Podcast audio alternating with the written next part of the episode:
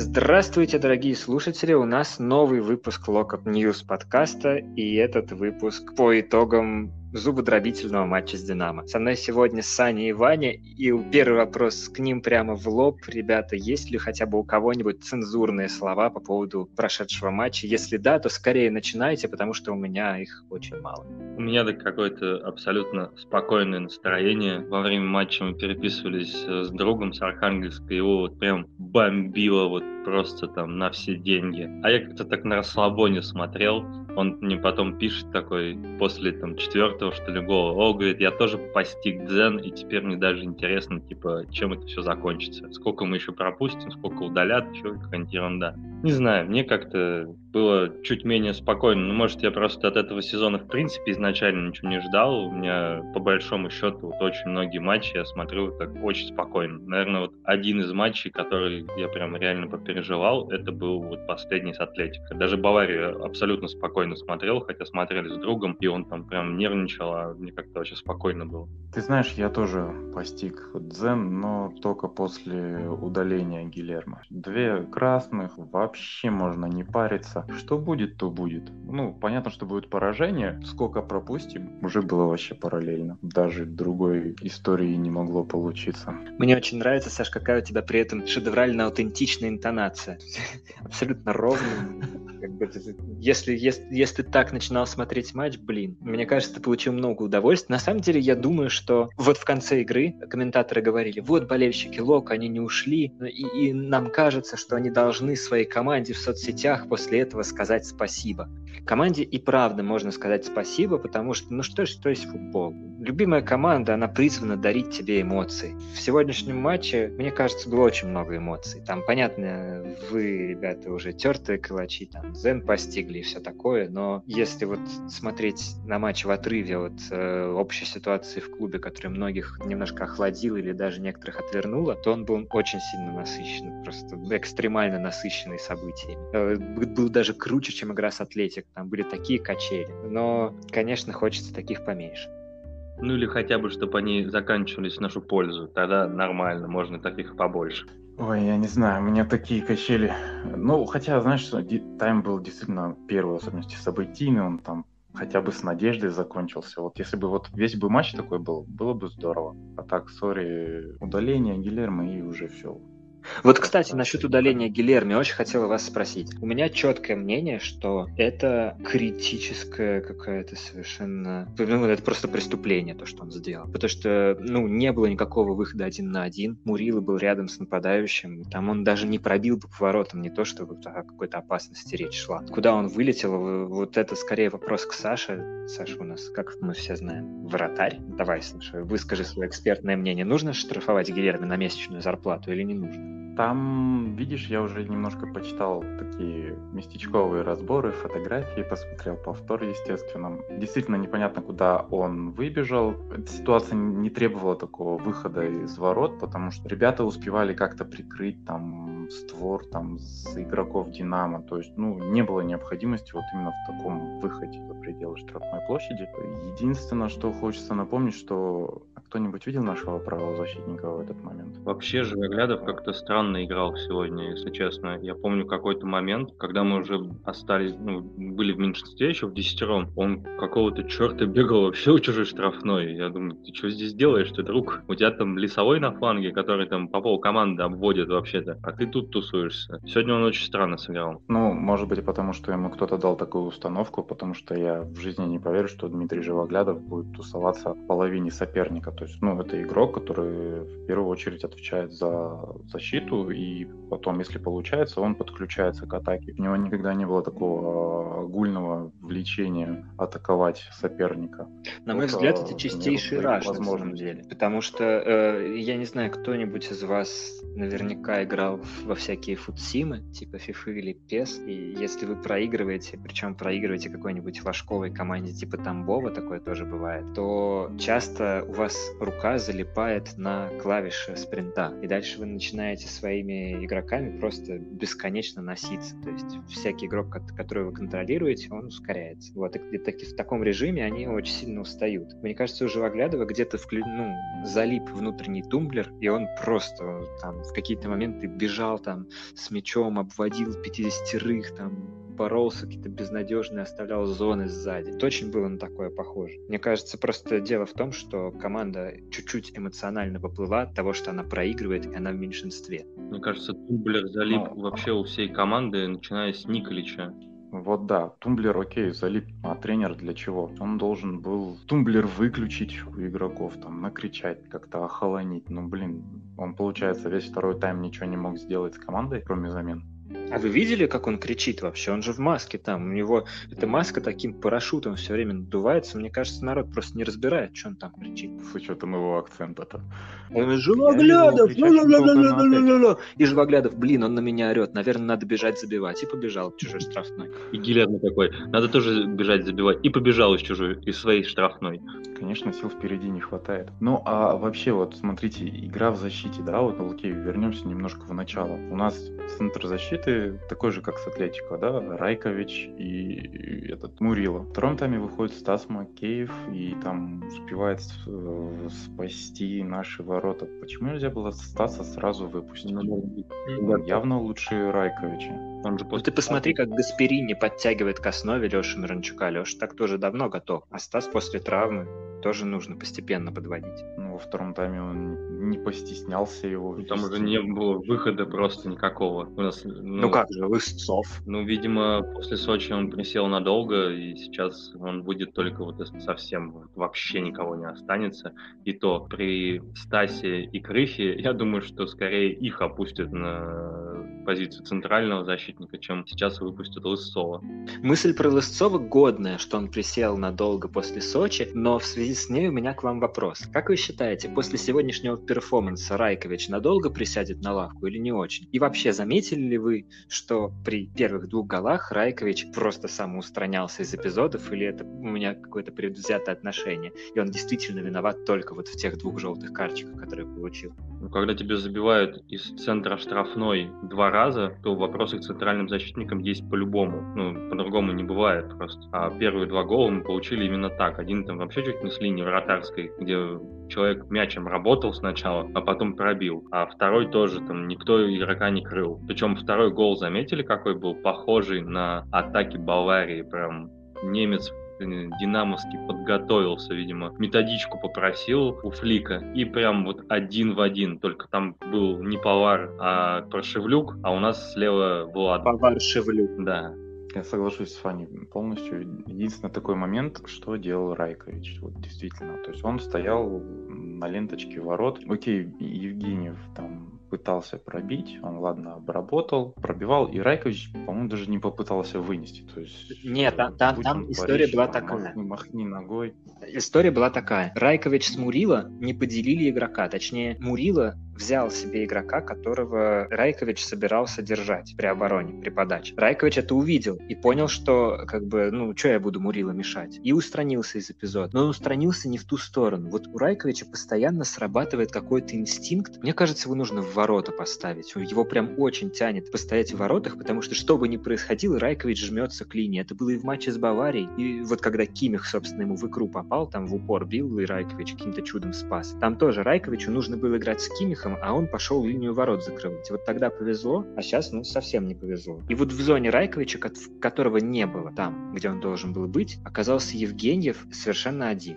И это произошло вот из-за того, что Райкович изначально занял какую-то вообще не ту позицию на угловом. А при втором голе Райкович то же самое, точно так же не справился с передачей игрока. Там э, футболисты Динамо сделали смещение после первого паса Паршевлюка. И вот Мурила передал игрока Райковичу, а Райкович не принял. У Серба был бы шанс постоять в воротах в следующем туре, но он, к сожалению, удалился и тоже пропускает игру. А так бы мог заменить основного нашего, да. Все феноменально. Ну, хотя мне казалось, что в первом голе там Игнатьев еще поучаствовал непонятно кого держал, и в итоге Игнатьева отскочил как раз-таки Евгений. Мурила это увидел, попытался ему броситься на перерез, но, соответственно, не успел. В целом тогда Правда. Ну, молодец. все-таки давайте вернемся к изначальному вопросу. Присядет ли Райкович надолго после сегодняшнего перформанса или нет? Я думаю, все будет зависеть от э, наличия наших центральных защитников на тот момент, потому что сейчас все-таки будет перерыв, и, возможно, поправится Чарли. Я думаю, если Чарли вернется, то, конечно, присядет. А если Чарли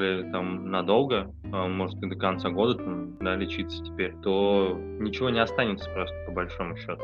Потому что в центре игроков тоже нету. И Стаса-то, конечно, можно ставить на ЦЗ, но тогда некому в центре играть. Там остается только молодежь одна, которая, в принципе, уже... Куликов уже играет почти без замен. И так в основе там каждый первый матч. А кем менять-то и усиливать какую-то ротацию? Потому что дальше легче не будет. Мы продолжим после сборных месяц также играть. Два матча в неделю.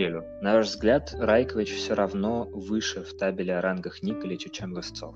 А я думаю, да. Во-первых, он за него просил перед э, трансферным комитетом. Он в нем был уверен. Он говорил, что нам нужен опытный игрок, помимо Чарли, в защиту. Собственно, он его и выпускает. Он у него ну, почти всегда первый выбор в условиях, когда ему надо выбирать, когда нету Чарли. Хотя, ну, я не скажу, что Лысцов дико проигрывает ему какую-то конкуренцию. Если честно, вот сейчас Лысцов там в Сочи налажал, он извинился публично, как бы имел мужество признать эти ошибки. Мне кажется, где-то больше взял сверх того, что он наделал. И теперь он еще и не выходит. И вот теперь он вот это вот будет твориться сам в себе. Вот Райкович выходит, я не выхожу, хотя Райкович тоже ошибается. Мне кажется, это психологически может его подловить еще. А насчет замены в центр Куликову, сегодня вышел Мухин. Четко вышел, да? Ну, как четко вышел? Он вышел уже в таком положении, что как бы особо ничего ты такого не сделал. Ну хорошо, не сделаешь, ну, но в я... единоборствах ногу жестко ставил, позицию не терял. Вот, вот я и хотел сказать, что в принципе он сыграл ну, достойно для дебюта, для ситуации.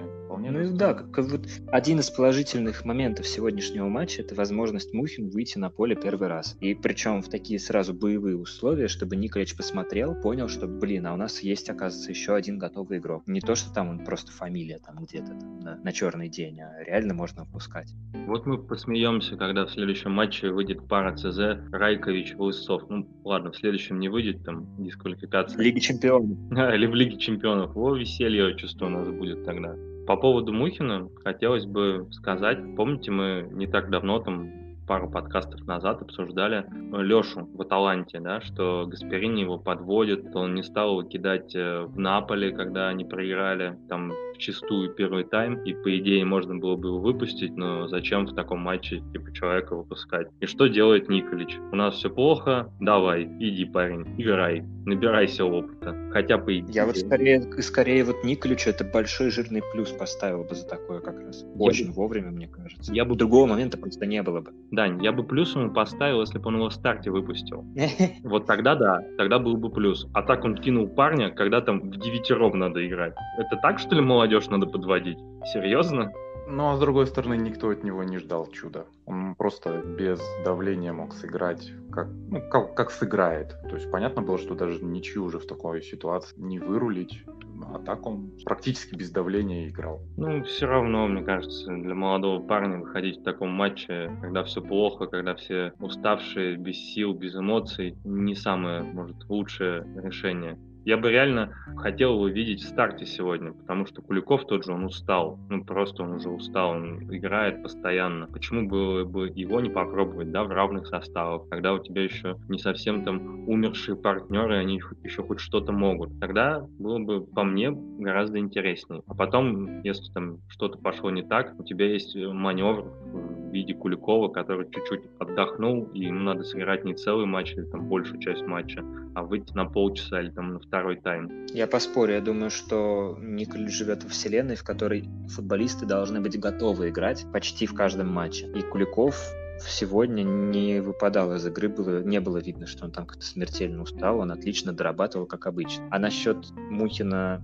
насчет выпускания Мухина в проигранном матче, я хочу напомнить историю со Стасом Маккеевым, которого Семин кинул в бой в гостевой игре с Атлетико, когда все было абсолютно безнадежно, и тогда Маккеев сыграл так, что, ну, кое-кто посмотрел, блин, так он с Атлетико не теряется, значит, можно, можно выпускать. Вот то, то, точно так же Мухин выходит в игру, в которой все очень плохо, в которой нет контроля, тоже не теряется и нормально себя проявляет. Ну, с Атлетикой все-таки там была немножко другая ситуация. Там уже нам абсолютно было ничего не надо. Это был последний матч сезона. Я летел в самолете там с представителями команды, и они сами говорили, что вообще ни у кого, ни у кого никакого настроения не было. То есть там всем было все равно, все хотели уже тупо вот. Здесь немножко все-таки другая ситуация. Ну, Хорошо, что он вышел, неплохо, в принципе, отыграл, да, ну, если это можно так сказать, при счете 1-5. Но я думаю, что можно это все-таки немножко по-другому было делать. А то, что Николич живет в другой вселенной, так эта вселенная его уже бьет просто обухом, который раз и показывает, что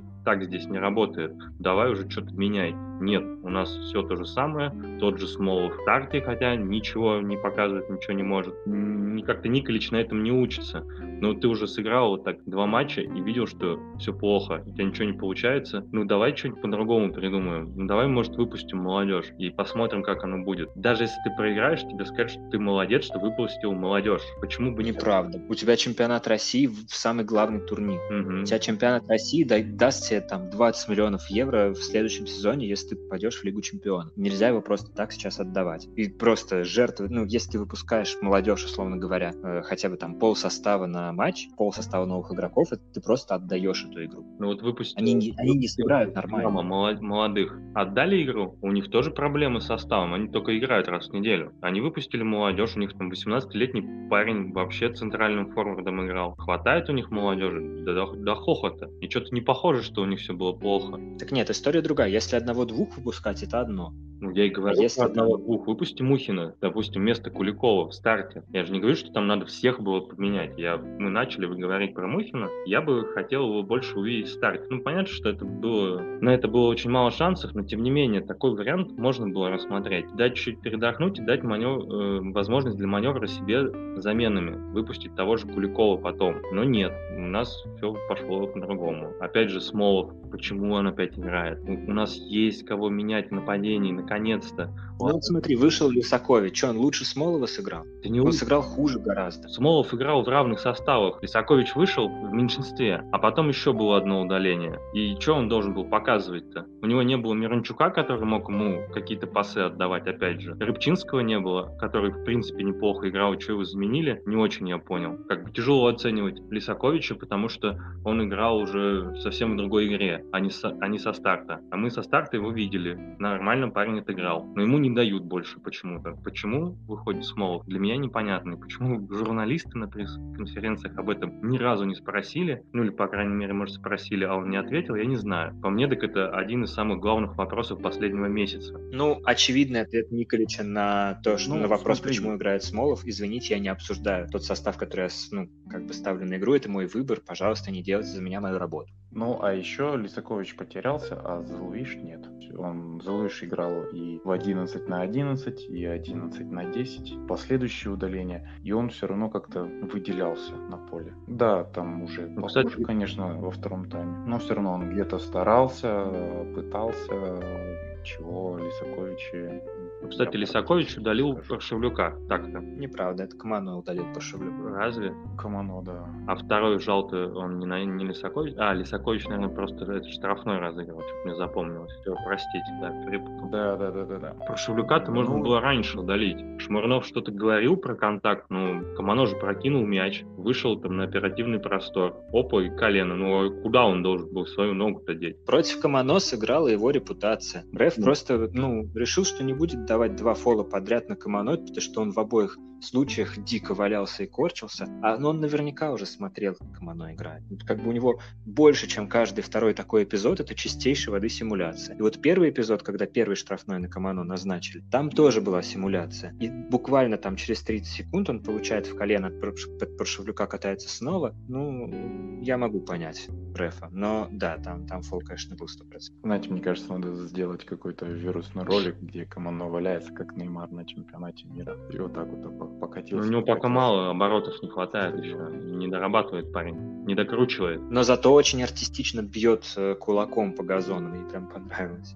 Вы заметили, сколько голов мы пропустили? Ну, у нас уже отрицательная разница. Минус один. 9 пропущенных 9 пропущенных в трех играх. Это, кстати, первый Звучит. разгром Николича. Ну, до этого ты проигрывал ну, в один да. мяч, в два, или в два даже не было у нас. В один все с нами проигрывали. А тут получил там, полную кошелку. Угу. А, кстати, что еще хотел сказать по Зе. Он, мне кажется, вообще уступает Эдеру в плане игры на втором этаже. Возможно, это усталость или еще что, но у него всего три выигранных единоборства. Ну, возможно, этот матч не совсем показателен, потому что много играли в меньшинстве, и у нас особо некому было даже закидывать. Ну, потому что обычно этим Чарли занимается, а его сейчас нет. Как-то без него эти пасы практически пропали. Да, такие закидушечки, которые, за которой там Эдер обычно боролся. Поэтому, может, этот матч не особо показателен. С одной стороны, мало, говоришь, выиграл единоборство, но с другой забил головой. Я бы еще